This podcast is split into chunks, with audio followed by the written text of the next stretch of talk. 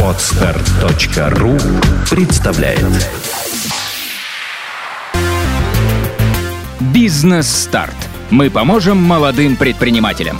Авторская программа Марии Иржембицкой. Приветствую всех слушателей нашей второй передачи из цикла «Бизнес-старт». Сегодня я вам предлагаю разобраться в налоговых системах, существующих налогах и возможностях планирования налоговой нагрузки, а также ее оптимизации. Самой распространенной ошибкой начинающих предпринимателей является попытка просчитать налоговую нагрузку на отдельно взятую сделку. Ошибка заключается в том, что налогообложение у нас идет в налоговом периоде, а это квартал или год – Исходя из этого и необходимо проводить финансовое планирование. Сокращение затрат на уплату налогов начинается с правильно выбранной системы налогообложения. Выбор этот зависит от нескольких самых важных условий. Во-первых, вид деятельности – торговля, строительство, производство, услуги. Второй фактор – это ваши потенциальные поставщики и покупатели, либо заказчики. И здесь Немаловажную роль играет, какую систему налогообложения используют ваши будущие контрагенты. Сегодня существует три системы налогообложения. Традиционная система налогообложения, упрощенная, которая в свою очередь делится на два подвида с базой доходы и базой доходы минус расходы. И третья, новая, которая является патентной. ЕНВД не является системой налогообложения, а является налогом. И вот здесь тоже очень часто возникает ошибка у начинающих предпринимателей. Например, вы решили заняться розничной торговлей. При регистрации вы не подавали заявление о применении упрощенной системы налогообложения. В середине года к вам поступает выгодное предложение от общества с ограниченной ответственностью или от индивидуального предпринимателя на оптовую продажу. В результате данная сделка будет облагаться как налогом на добавленную стоимость, так и налогом на прибыль. То есть по умолчанию каждая фирма регистрируется на традиционной системе налогообложения. И ваша сделка в конечном итоге может оказаться экономически невыгодной. Перейти с одной системы налогообложения на другую можно только с начала нового календарного года – Традиционную систему налогообложения выбирают те предприятия и предприниматели, круг покупателей и заказчиков которых – это юридические лица, находящиеся также на традиционной системе налогообложения и заинтересованные в получении от своих поставщиков так называемого входящего НДС – Исключением может быть сфера B2B в том случае, если предлагаемые ими услуги будут составлять ничтожно малую долю в общей сумме затрат потенциальных покупателей. Например, поставка воды, юридические услуги, аутсорсинг, клининг и тому подобное. На данной системе налогообложения предприятия должны уплачивать практически все налоги, предусмотренные налоговым кодексом. Это НДС, налог на прибыль, налог на имущество и взнос во внебюджетные фонды с фонда оплаты труда. Разберем принципы налогообложения по самому сложному налогу – по налогу на добавленную стоимость. Для начинающих бизнесменов очень сложно понять сам принцип формирования налоговой базы при традиционной системе налогообложения, так как они считают, что доход – это полученные деньги, а расход – это оплата полученных счетов. В данном случае это не так. Доход признается на дату осуществления отгрузки, подтвержденной накладной, или на дату акта на оказание услуги, или на акт выполнения работ – а деньги являются лишь средством оплаты и никакого отношения к факту получения выручки для цели налогообложения не имеют. Соответственно, и расходы признаются на дату получения, например, акта на оказание услуг аренды, по которому срок оплаты может наступить через несколько дней или даже месяцев. Как считается налог? Давайте разберем. Здесь у нас есть два термина – НДС – входящий и исходящий. Сильно углубляться в принципы налогообложения я не буду, так как НДС является самым тяжелым налогом даже для профессиональных бухгалтеров. Однако я постараюсь объяснить наиболее общие принципы расчета и прогнозирования этого налога.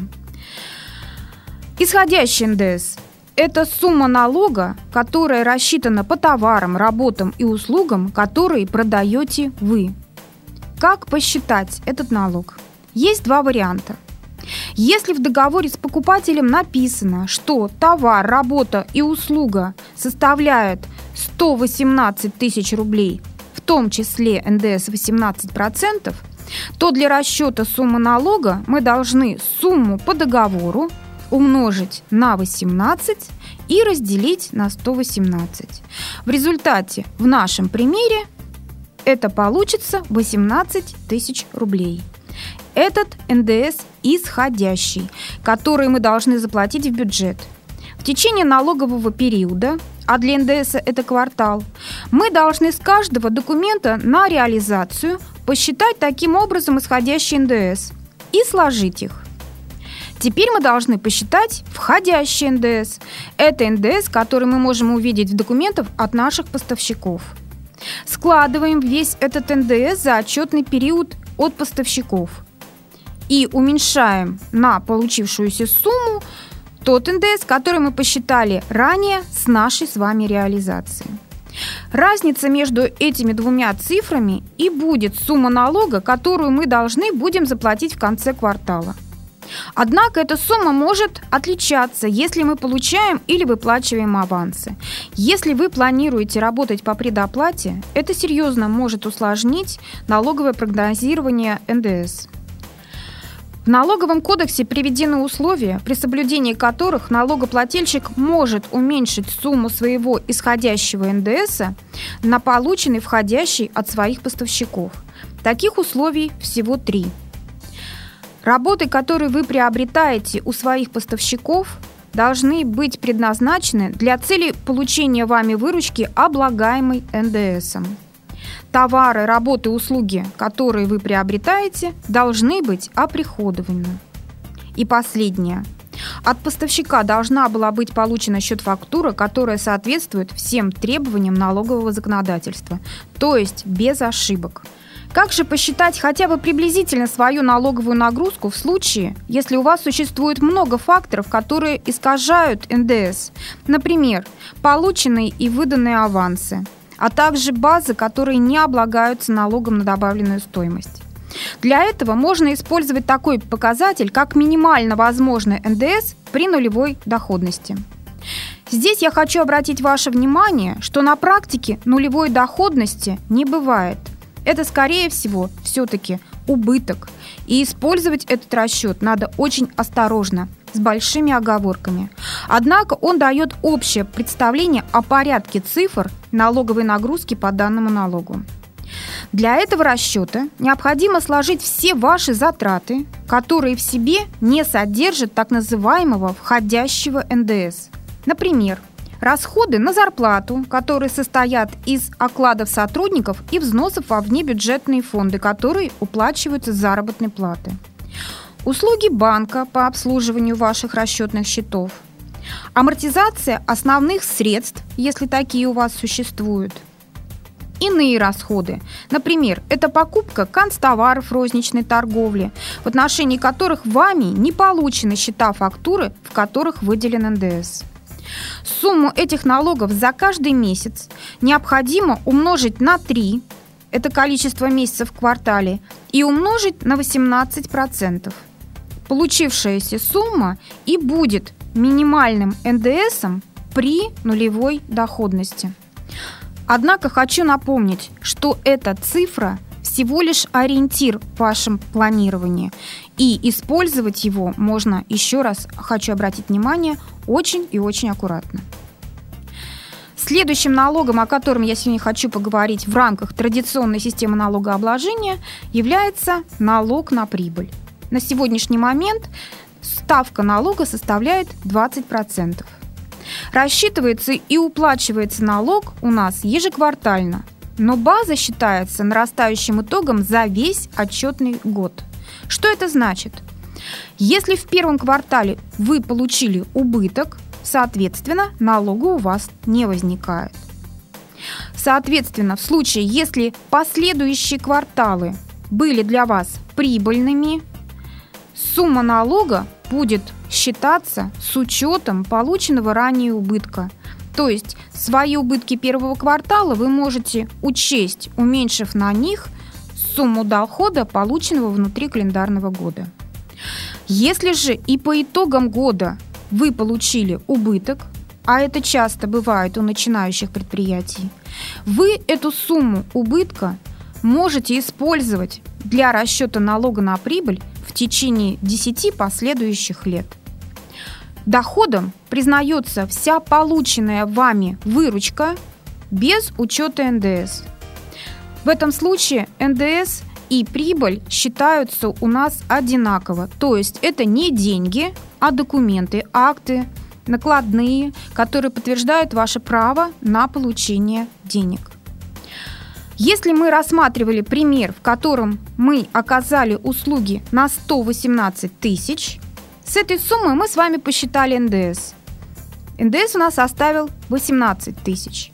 В данном случае доходом для определения базы налога на прибыль будет у нас считаться разница между суммой акта 118 и суммой НДС 18, то есть база 100 тысяч рублей. Данный доход мы будем уменьшать на все наши расходы. Есть условия в налоговом кодексе, при соблюдении которых ваши расходы будут уменьшать доходы. Первое. Расходы понесены. То есть вами получены акты, получены накладные и иные документы, подтверждающие осуществление расхода. Документально подтверждены. То есть документы фиксируют факт осуществления доходов. Расходы имеют экономическую целесообразность. Это третье условие. Однако в частном бизнесе трудно себе представить, чтобы собственник тратил деньги просто так, то есть не ожидая получить от них какой-либо прибыли. Здесь вы должны понимать, что для обоснования экономической целесообразности нужно исходить из того, что не всю выгоду можно потрогать руками или посчитать на калькуляторе. Давайте представим ситуацию. Ваш генеральный директор или вы решили приобрести в кабинет плазму, которая стоит несколько десятков тысяч рублей. Налоговый инспектор может вас спросить, какова же экономическая целесообразность данной покупки. Вы можете сформулировать экономическую целесообразность таким образом. Если потенциальный клиент приходит на переговоры к генеральному директору. Первое, что он видит, естественно, это обстановка в офисе. И если обстановка соответствует статусу предприятия, то данный клиент может посчитать вас хорошим партнером, и вы заключите договор. Следующим налогом при традиционной системе налогообложения является налог на имущество – Однако с этого года для многих начинающих предпринимателей этот налог становится неактуальным, так как внесены поправки в налоговый кодекс, суть которых сводится к тому, что налогом на имущество теперь облагается только недвижимое имущество, а это здания, сооружения, нежилые помещения и иные объекты. Если у вас возникает сомнение, является ли тот или иной объект недвижимым имуществом, Ответ на этот вопрос вы можете найти в Гражданском кодексе. Теперь несколько слов об упрощенной системе налогообложения. Эту систему выбирают те предприятия, круг покупателей и заказчиков которых это юридические лица, индивидуальные предприниматели, находящиеся также на упрощенной системе налогообложения или уплачивающие НВД, а также население. При данной системе налогообложения уплачиваются следующие налоги. Это налог на доходы, который зависит от выбранного подвида, и взносы во внебюджетные фонды с фонда оплаты труда. При данной системе налогообложения налог считается кассовым методом. Что это значит? Это как раз вот то, что начинающим предпринимателям более понятно. Доходом признается момент получения денег, а не момент подписания акта. Первым подвидом является база доходы минус расходы. Данный вид системы налогообложения наиболее выгоден тем предприятиям и предпринимателям, состав расходов которых достаточно существенен. И более подробно мы говорили об этом с вами ранее. Признание расходов на упрощенной системе налогообложения также происходит кассовым методом, то есть расходы понесенными считаются только в момент их оплаты. Отчетность при данной системе налогообложения, я имею в виду налоговую отчетность, подается в налоговую инспекцию всего лишь один раз в год. Однако налог вы должны самостоятельно рассчитывать и уплачивать ежеквартально. С этого года предприятия и предприниматели, осуществляющие свою деятельность в рамках упрощенной системы налогообложения, обязаны вести бухгалтерский учет – и сдавать бухгалтерскую налоговую отчетность в полном объеме в налоговую инспекцию и в органы Госкомстата. Теперь все приравнены к ООО. Однако индивидуальные предприниматели сохранили льготы и не обязаны вести бухгалтерский учет и сдавать бухгалтерскую отчетность. Достаточно вести только книгу учета доходов и расходов. Теперь несколько слов о едином налоге на вмененный доход – этот налог выбирают организации и индивидуальные предприниматели, основными потребителями которых является население, и которые осуществляют свою деятельность в рамках розничной торговли или бытовые услуги. Перечень видов деятельности, в отношении которых может использоваться единый налог на вмененный доход, можно посмотреть в налоговом кодексе. Общества с ограниченной ответственностью, зарегистрированные в качестве налогоплательщика, не освобождаются от ведения бухгалтерского учета и сдачи бухгалтерской отчетности. Регистрироваться в качестве налогоплательщика ЕНВД необходимо в течение пяти дней с даты начала такой деятельности, которая попадает под этот налог. Оплата налога и его размер зависит от физических показателей, например, метраж торгового зала, количество кресел в парикмахерской. Если началась деятельность не с начала квартала, то и налог рассчитывается, исходя из фактически отработанных дней в квартале. Не надо торопиться и писать уведомления о применении ЕНВД до начала деятельности, так как налог будет платиться за весь период простоя. Отказаться от применения ЕНВД можно только с начала Нового года, если вы собираетесь продолжать деятельность. Налогоплательщики ЕНВД освобождены от применения контрольно-кассовой техники, то есть кассовых аппаратов.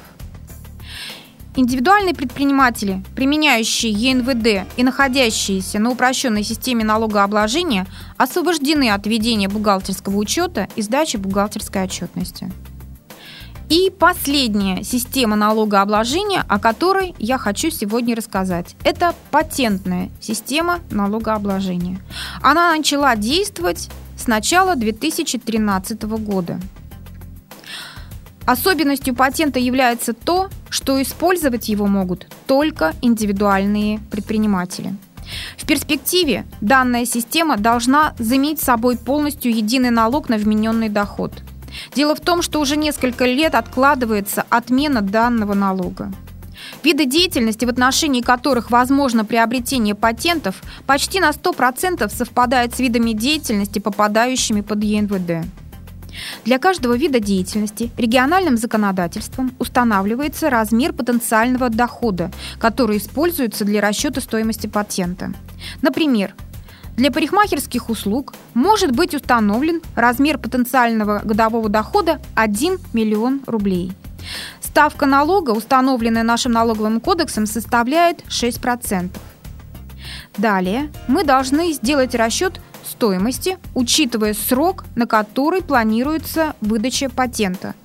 Срок может варьироваться от 1 до 12 месяцев, но однако внутри календарного года – Предположим, мы хотим приобрести патент на парикмахерские услуги сроком на 9 месяцев. Умножаем 1 миллион, это потенциальный доход, на сумму налога 6%, делим на 12 месяцев и умножаем на 9 месяцев, это срок патента. Если произвести все арифметические действия, у нас получится 45 тысяч рублей. Патент заменяет собой уплату налога на доходы физических лиц, налога на имущество и иные налоги, кроме налогов с фонда оплаты труда наемных сотрудников. Существуют ограничения при применении индивидуального патента предпринимателями. Не могут осуществлять деятельность на основе патента индивидуальные предприниматели, в штате у которых более 15 наемных сотрудников. А также, если в течение года выручка составила более 60 миллионов рублей. В рамках своей деятельности ИП освобожден от ведения бухгалтерского учета и отчетности. Однако он должен вести книгу учета доходов от реализации. Этот документ имеют право истребовать налоговые инспекторы при проверке. Оплачивать стоимость патента можно частями. Если он приобретается на срок более 6 месяцев, в этом случае одну треть стоимости патента необходимо заплатить не позднее 25 дней с начала действия патента, а оставшиеся две трети не позднее 30 календарных дней до окончания патента. Если патент взят на срок менее 6 месяцев, то его стоимость необходимо оплатить не позднее 25 дней с начала действия срока патента. И теперь буквально несколько слов о системе налоговой оптимизации. Опять же хочу повторить вам о том, что налоговая оптимизация у вас начинается именно с момента правильно выбранной системы налогообложения. Кроме этого, вы должны собирать и осуществлять проведение всех затрат, которые вы понесли. Например, купили канцпринадлежности в магазине за наличные, попросите товарный и кассовый чек – Используйте свой автомобиль в производственных или управленческих целях. Оформите договор аренды или приказ о выплате компенсаций. И списывайте все расходы на топливо, на ремонт, на платную стоянку, на мойку и тому подобное на расходы. Единственным исключением составляет стоимость страховки. Страховку автомобиля на затраты организации относить нельзя, так как это расходы собственника.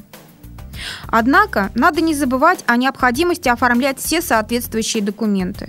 Если мы говорим про автомобиль, путевые листы. Если это телефон, то вам необходимо разработать нормативы списания затрат.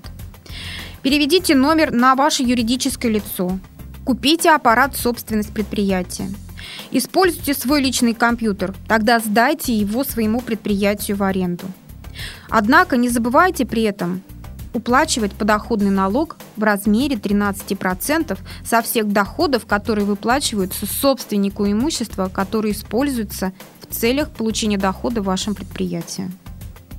Теперь несколько слов по поводу налогов с фонда оплаты труда. Эти налоги являются самыми большими, и оптимизация их является самой сложной и противоречивой. С одной стороны, мы должны думать о своем будущем. Отчисления в пенсионный фонд формируют нашу будущую пенсию, влияют на социальные выплаты больничные листы, пособия по беременности и родам. С другой стороны, для большинства начинающих бизнесменов сумма этих налогов становится непосильным бременем. Что же можно предложить?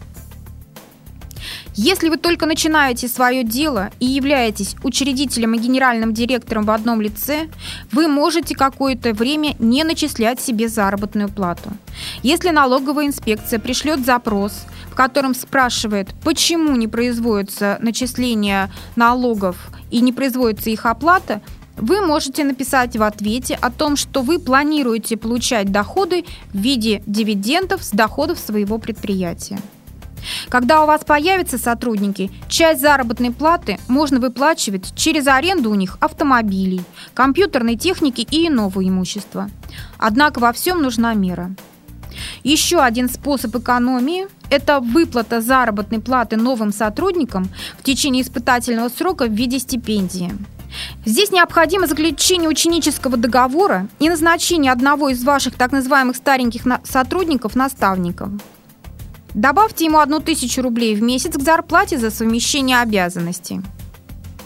Для более крупных предприятий со стажем работы экономии по выплате взносов и налогов свод может служить покупка для своего персонала полисов ДМС, заключение договоров на дополнительное пенсионное обеспечение с негосударственными фондами. Но до этого нам, как начинающим предпринимателям, нужно еще дорасти. В заключение я хочу вам сказать, что законодательство в области бухгалтерского и налогового учета является самой динамично развивающейся и часто меняющейся отраслью нашего российского законодательства. Чтобы не попасть под штрафы в случае проверок налоговой инспекции, бухгалтер должен постоянно следить за изменениями, посещать курсы повышения квалификации, читать профессиональную прессу. А вы, как предприниматели, должны думать о развитии и роста своего бизнеса. У вас просто нет сил и необходимой квалификации, чтобы разбираться в бухгалтерских головоломках. Поэтому я призываю вас не рассматривать затраты на бухгалтерию как убыточную составляющую вашего бизнеса, которая только требует финансирования. Грамотный бухгалтерский налоговый учет может сэкономить деньги путем законной оптимизации налоговой нагрузки и, как результат, отсутствие претензий проверяющих органов. Как вариант экономии для начинающих предпринимателей может быть выбор аутсорсинговой компании в области бухгалтерского учета. При выборе такой компании необходимо учесть ряд факторов, кроме стоимости услуг. Срок работы данной компании на рынке, наличие положительных отзывов у клиентов, опыт прохождения клиентами данной фирмы налоговых и аудиторских проверок, комплексность предлагаемого обслуживания а также наличие индивидуального подхода к клиентам. И в заключение хочу сказать, что услуги ООО «Элантры» в полной мере соответствуют самым высоким стандартам в этой области. Более подробно узнать о нас, наших услугах и наших достижениях вы можете, зайдя на наш сайт. Звоните, пишите нам, и мы готовы предложить вам наиболее выгодные для вашего бизнеса условия обслуживания, а цены вас приятно порадуют. Успехов и процветания вам и вашему бизнесу! Сделано на podster.ru Скачать другие выпуски подкаста вы можете на podster.ru